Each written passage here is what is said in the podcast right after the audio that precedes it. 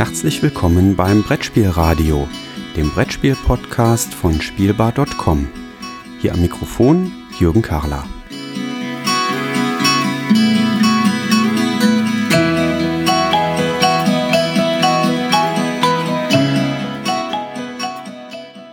Einen wunderschönen Abend, liebe Zuhörer. Ich freue mich, dass ihr wieder dabei seid. Ähm, es ist der Abend des 5. Juni 2020. Ich sitze im Büro und da fällt mir plötzlich ein, ich muss doch noch das Brettspielradio für den heutigen Tag aufnehmen und am Monatsfünften stehen jeweils die Kinderspielepisoden an. Also schnell vors Mikrofon gesetzt, Rechner angestöpselt und los geht's.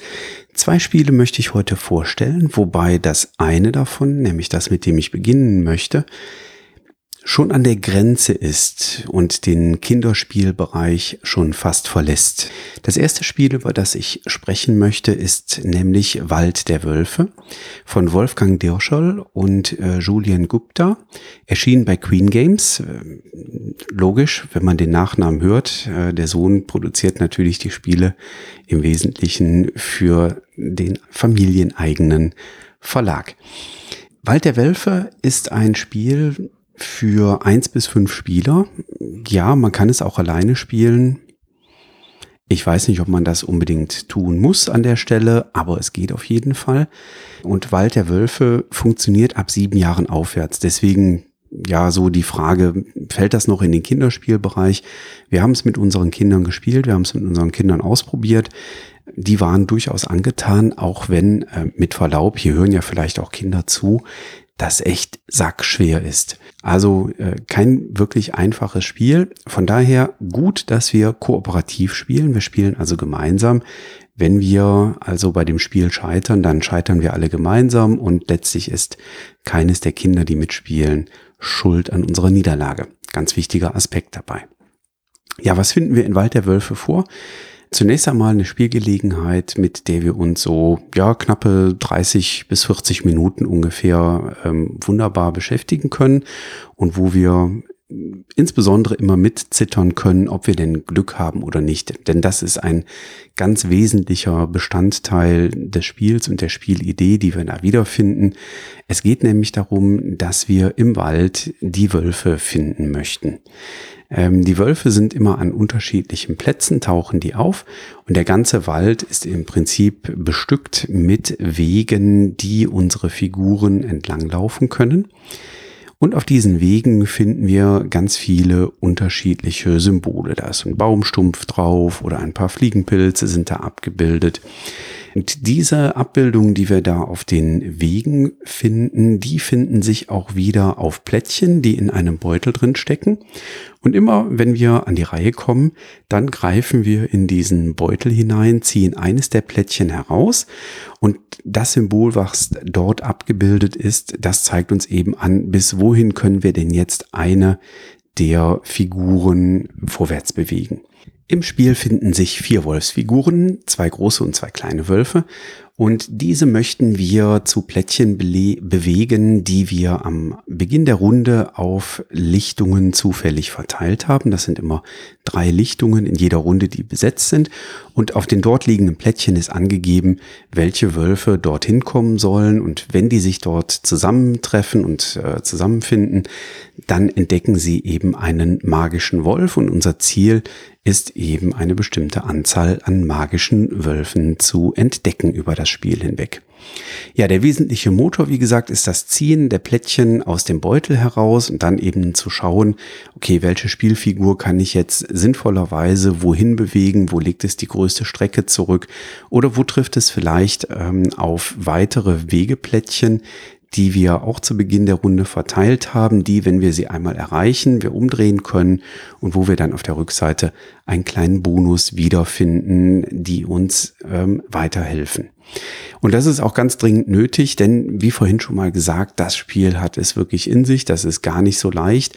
Der Glücksfaktor ist durch das Ziehen aus dem Beutel natürlich sehr, sehr hoch ähm, und man ist wirklich darauf angewiesen, diese Waldplättchen aufzusammeln, auf denen sich auf der Rückseite eben die entsprechenden Bonis ähm, wiederfinden und nur mit denen ist es eigentlich sinnvoll machbar, das Spielziel zu erreichen. Also Ich muss zugeben, wir haben bislang in den äh, wenigen Partien, die wir bislang gespielt haben, noch nicht wirklich einen sicheren Sieg eingefahren. Wir haben einmal so, ah, da war es aber wirklich hauchdünn, dass wir es geschafft haben, aber die meisten Partien haben wir tatsächlich deutlich verloren und auch so deutlich verloren, dass oftmals schon noch vor Durchspielen der letzten, der vierten Runde des Spiels klar war, dass wir eigentlich keine Chance mehr haben, das Spiel überhaupt noch zu gewinnen. Trotzdem wollten die Kinder durchspielen ähm, interessanterweise, wo wir Erwachsene gesagt haben, so hey, wir können eh nicht mehr gewinnen, äh, dann lass uns doch lieber von vorne neu aufbauen und es weiter nochmal von vorne versuchen. Nein, die Kinder wollten die Partie auf jeden Fall zu Ende spielen, obwohl wir, wie gesagt, äh, ganz übel auf die Nase äh, bekommen haben im Spiel. Das zeigt durchaus, dass die Kinder Spaß hatten an dem Spiel und auch durchaus so ein bisschen Blut geleckt haben. Das liegt sicherlich daran, dass die Grafik des Spiels, die hat übrigens die Patricia Limberger gemacht, wirklich die Kinder sofort abgeholt hat und ins Spiel reingeholt hat. Nun sind Wölfe gerade bei Kindern auch total in. Ein Modetier äh, kann man fast schon sagen. Die lösen vielleicht sogar die Lamas ab, schauen wir mal. Aber die Grafik ist wirklich wunderschön und ähm, holt die Kinder rein. Wie gesagt, der Schwierigkeitsgrad, damit tue ich mich mm, durchaus so ein bisschen schwer. Also das ist schon happig, ähm, das Spiel überhaupt zu schaffen. Und wir sind immer noch auf der niedrigsten Schwierigkeitsstufe unterwegs. Man kann tatsächlich auch noch äh, zwei weitere Schwierigkeitsstufen mit reinnehmen. Dann wird das Spiel nochmal deutlich anspruchsvoller. Da sind wir meilenweit von entfernt äh, in unseren bisherigen Partien, das tatsächlich zu schaffen. Also ich bin gespannt, ob wir das irgendwann mal erreichen. Ähm, ob vielleicht tatsächlich dann auch noch irgendwie so ein Lerneffekt einsetzt, ähm, dass wir bestimmte Dinge vielleicht einfach noch sinnvoller einsetzen müssen. Aber mein äh, Gefühl sagt mir doch, dass wir sehr, sehr stark vom Glück abhängig sind. Was ziehen wir aus dem Beutel, wenn wir da die äh, das Rundenende einläutenden Eulenfiguren sehr zügig rausziehen, äh, dann ist so eine Runde auch mal flott beendet, einfach durch unglückliches Ziehen der Plättchen. Man sollte auf jeden Fall versuchen, die Boni abzugreifen, die auf den Waldplättchen zu finden sind. Das wäre so ein Tipp, den ich äh, den geneigten Spielern schon mal mit auf den Weg geben möchte. Wir werden sicherlich noch äh, weiter versuchen, das Spiel irgendwann vielleicht doch mal zu meistern. Allein schon aufgrund der Tatsache, weil die Kinder eben weiter mit den tollen Wolfsfiguren spielen möchten. Und wie gesagt, das äh, Spiel durchaus aufgrund der Grafik einen tollen Aufforderungscharakter hat. Ja, das war Wald der Wölfe, erschienen bei Queen Games von Wolfgang Dirscholl und Julian Gupta eins bis fünf Spieler zu einst, äh, also als Solospiel habe ich es nicht ausprobiert. Äh, wir haben zu zweit, zu dritt, zu viert das ausprobiert. Äh, ich glaube auch, dass sich das zu fünft nicht groß ändert vom Spielgefühl. Ab sieben Jahre aufwärts, auch das halte ich für realistisch, weil eben der Glücksanteil doch sehr hoch ist und man eine entsprechende Frusttoleranz durchaus mitbringen muss. Ähm, unsere jüngere Tochter ist noch so ein bisschen unter der Altersgrenze drunter, aber sie ist eben spielerfahren und ähm, ja, sie ist hart im Nehmen. Ne? Sie hat halt eine ältere Schwester und ähm, von daher ist sie durchaus damit zurechtgekommen. Aber ähm, ich denke ja, sieben Jahre aufwärts ist schon eine realistische Altersangabe. Ja, und das bringt mich zum zweiten Spiel, welches ich hier in der heutigen Kinderspiel-Episode vorstellen möchte. Und dieses zweite Spiel, wer meinen Parallelpodcast, den ich mit dem Christoph Post zusammen betreibe, gehört habe, der hat schon gehört, dass ich diesem Spiel eigentlich vor der Nominierung oder vor der Bekanntgabe der Nominierungslisten zum Kinderspiel des Jahres sehr, sehr gute Chancen eingeräumt habe. Ähm, und ich sogar gesagt habe, das wäre mein Favorit als Kinderspiel des Jahres. Und dabei handelt es sich um Grizzly von Amigo Spiele. Grizzly haben sich ausgedacht, die Anna Oppolzer und der Stefan Kloß. Die Grafik kommt von der Fiore GmbH und bei Grizzly spielen wir, wie nicht anders zu erwarten, die Grizzlybären, die am Fluss auf und ab laufen, die sich schon mal weiter nach vorne in Richtung Wasserfall trauen, dann auch wieder schnell zurücklaufen, um die gefangenen Lachse in Sicherheit zu bringen, denn dann, das ist das Spielziel. Wir möchten bei Spielende der Bär sein, der die meisten Lachse gefangen hat. Dabei gilt auch hier bei Grizzly, die Grafik ist tatsächlich wunderschön und holt die Kinder sofort ab. Die möchten gerne die kleinen Bärenfiguren spielen. Eine sehr schöne Lösung hat Amigo hier mit ähm, kleinen Holzsockeln für die Pappaufsteller ähm, geschaffen.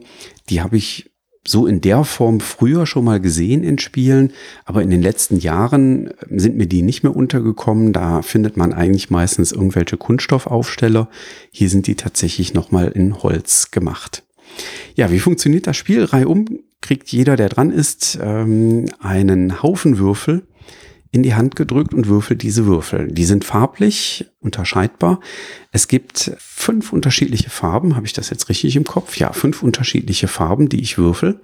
Und für jede Würfelfarbe gibt es eine Bahn auf unserem Fluss. Also da gibt es so ein, ein lachsrotfarbenes, ein graues, ein gelbes, so ein rosafarbenes und eine grüne Bahn. Und je nachdem, was der Würfel zeigt, muss ich auf der Bahn etwas tun. Ich muss entweder Wasserplättchen von oben reinschieben in den Fluss, die drücken dann natürlich andere Wasserplättchen so langsam in Richtung Wasserfall und später dann sogar so weit, dass diese Plättchen den Wasserfall runterrutschen.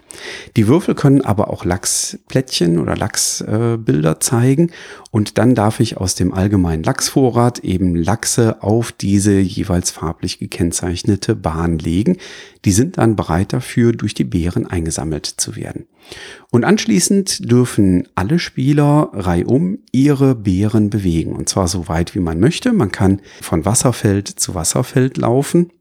Allerdings gibt es Blockaden zwischen den Wasserfeldern. Da ragen manchmal Felsen hervor und die sind auch tatsächlich in 3D gemacht. Äh, ich schätze also mal, dass der Produktionsaufwand für dieses Spiel tatsächlich sehr hoch ist, weil wirklich zwischen den einzelnen Bahnen auch ähm, Pappplättchen aufgeklebt sind, auf denen die Felsen abgebildet sind und die haben auch durchaus eine Höhe. Das heißt, äh, da steckte wirklich, ich schätze mal, wirklich Handarbeit drin diese Felsenplättchen dort aufzukleben. Die blockieren also einen Weg, den ein Bär gehen möchte, aber ansonsten kann der Bär sich frei bewegen. Er wird außerdem blockiert von anderen Bären und ein Bär bleibt stehen, sobald er ein Feld betritt, auf dem sich ein Lachs befindet. So können die Kinder eben erste taktische Überlegungen anstellen. Mensch, wie muss ich denn den Bären bewegen, damit ich da hinten den Haufen Lachse einsammeln kann? Und äh, ist das vielleicht zu viel Risiko, weil der Bär dann ganz nah am Rand des Wasserfalls steht und äh, ja immer die Gefahr besteht, dass einer der folgenden Spieler in der Runde auf der Bahn, wo mein Bär dann auf einem Plättchen draufsteht, von hinten Wasser nachgeschoben wird und das schiebt die anderen Plättchen weiter runter und damit natürlich auch meine Bärenfigur, die in Richtung Wasserfall weitergeschubst wird. Und dann kann es durchaus passieren, dass die Bären auch mal eben den Abflug machen und mit allen Lachsen und Wasserplättchen, die sich da noch äh, befunden haben, den Wasserfall hinunter segeln. Das ist nicht schlimm. Der Bär wird dann einfach wieder auf den Bärenfelsen gestellt. Äh, der schüttelt sich also einmal sein Fell aus, krabbelt wieder hoch auf den Bärenfelsen und fängt von dort an äh, erneut an, die Lachse einzufangen.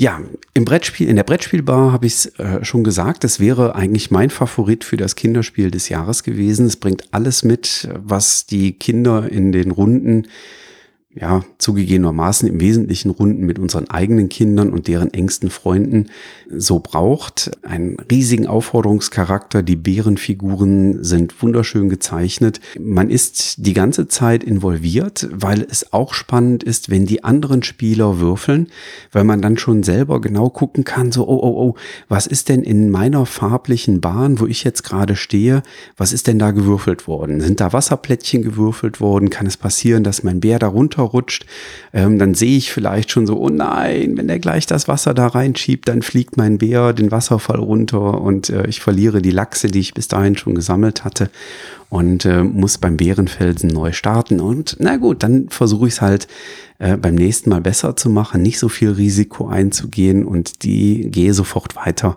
auf Lachsfang. Die einzige Pause, die die Kinder eigentlich haben oder die die Mitspieler, weil äh, auch wir Erwachsenen spielen das durchaus gerne mit, äh, haben, ist im Prinzip, wenn die Kinder die Würfel auswerten und eben Wasserplättchen in die verschiedenen Bahnen schieben, beziehungsweise dann die Lachse, die auf den Würfeln auch zu sehen sein können, äh, auf die Bahnen verteilen. Das ist eigentlich so der einzige Moment, wo man etwas Pause hat. Und dann geht auch schon das Bewegen der Bärenfiguren los. Wie gesagt, in einer äh, Runde darf jeder seine Bärenfigur dann weiter bewegen. Und dann gehen die Würfel weiter zum nächsten Spieler. Und ähm, ja, so geht das äh, Spiel entsprechend weiter. Wie gesagt, uns hat's wahnsinnig gut gefallen. Ähm, das Spiel endet, wenn nicht mehr genug Lachse dabei sind und also nicht mehr aufgefüllt werden kann, was die Würfel denn so zeigen. Und dann äh, wird am Ende einfach gezählt, wer hat die meisten Lachse eingefangen mit seinen Bären. Das ist so nach, ja, ungefähr einer Viertelstunde bis 20 Minuten ungefähr erreicht. Und dann wird direkt die nächste Partie gespielt, erfahrungsgemäß. Das ist so äh, etwas, was wir dann lernen mussten, dass die Kinder gesagt haben, so, ja, das war schön, direkt nochmal. Ähm, und das zeigt eigentlich, dass das Spiel sehr vieles richtig macht und äh, ja, die Kinder da wirklich Freude dran haben. Ja, das war Grizzly aus dem Amigo Spiele Verlag, ähm, ein Spiel für Kinder und Erwachsene mit sechs Jahren aufwärts. Spielbar zu zweit, zu dritt und zu viert. Ähm, ich habe da auch nicht feststellen können, dass das in irgendeiner Form irgendwie kritisch wäre, eine Spielerzahl. Ähm, das funktioniert sowohl zu zweit als auch zu dritt als auch zu viert äh, wunderbar. Variiert wird da die Anzahl an Lachse, die eben zur Verfügung steht, so dass das Spiel, auch wenn man mit weniger Spielern spielt, sich nicht in die Länge zieht, weil noch so viele Lachse da sind. Wie gesagt, so circa eine Viertelstunde bis 20 Minuten ähm, spielt man. Wenn man in voller Besetzung spielt, dann werden es eher 20 Minuten. Ähm, wenn man in einer kleineren Besetzung spielt, dann sind wir eher äh, bei einer Viertelstunde ungefähr unterwegs. Erdacht von Anna Opolzer und äh, Stefan Kloß, ähm, wie gesagt, bei Amigo erschienen und äh, eines unserer Frühjahrshighlights tatsächlich, auch wenn das Spiel in Essen schon erschienen ist, muss ich zugeben, ich habe es das erste Mal dann tatsächlich erst irgendwann im Januar gespielt. Das war's für heute mit zwei Spielen in dieser Kinderspiele-Episode. Die nächsten Episoden, die kommen, werden wieder von Joirios und Peer beigesteuert. Es gibt also weitere Episoden, die zwei. Und ich komme dann am 20. wieder hier ins Brettspielradio dazu, wenn mit Joirios und einem ganz tollen Gast wir uns eine Episode das Thema vornehmen. Dankeschön für die Aufmerksamkeit und bis zum nächsten Mal.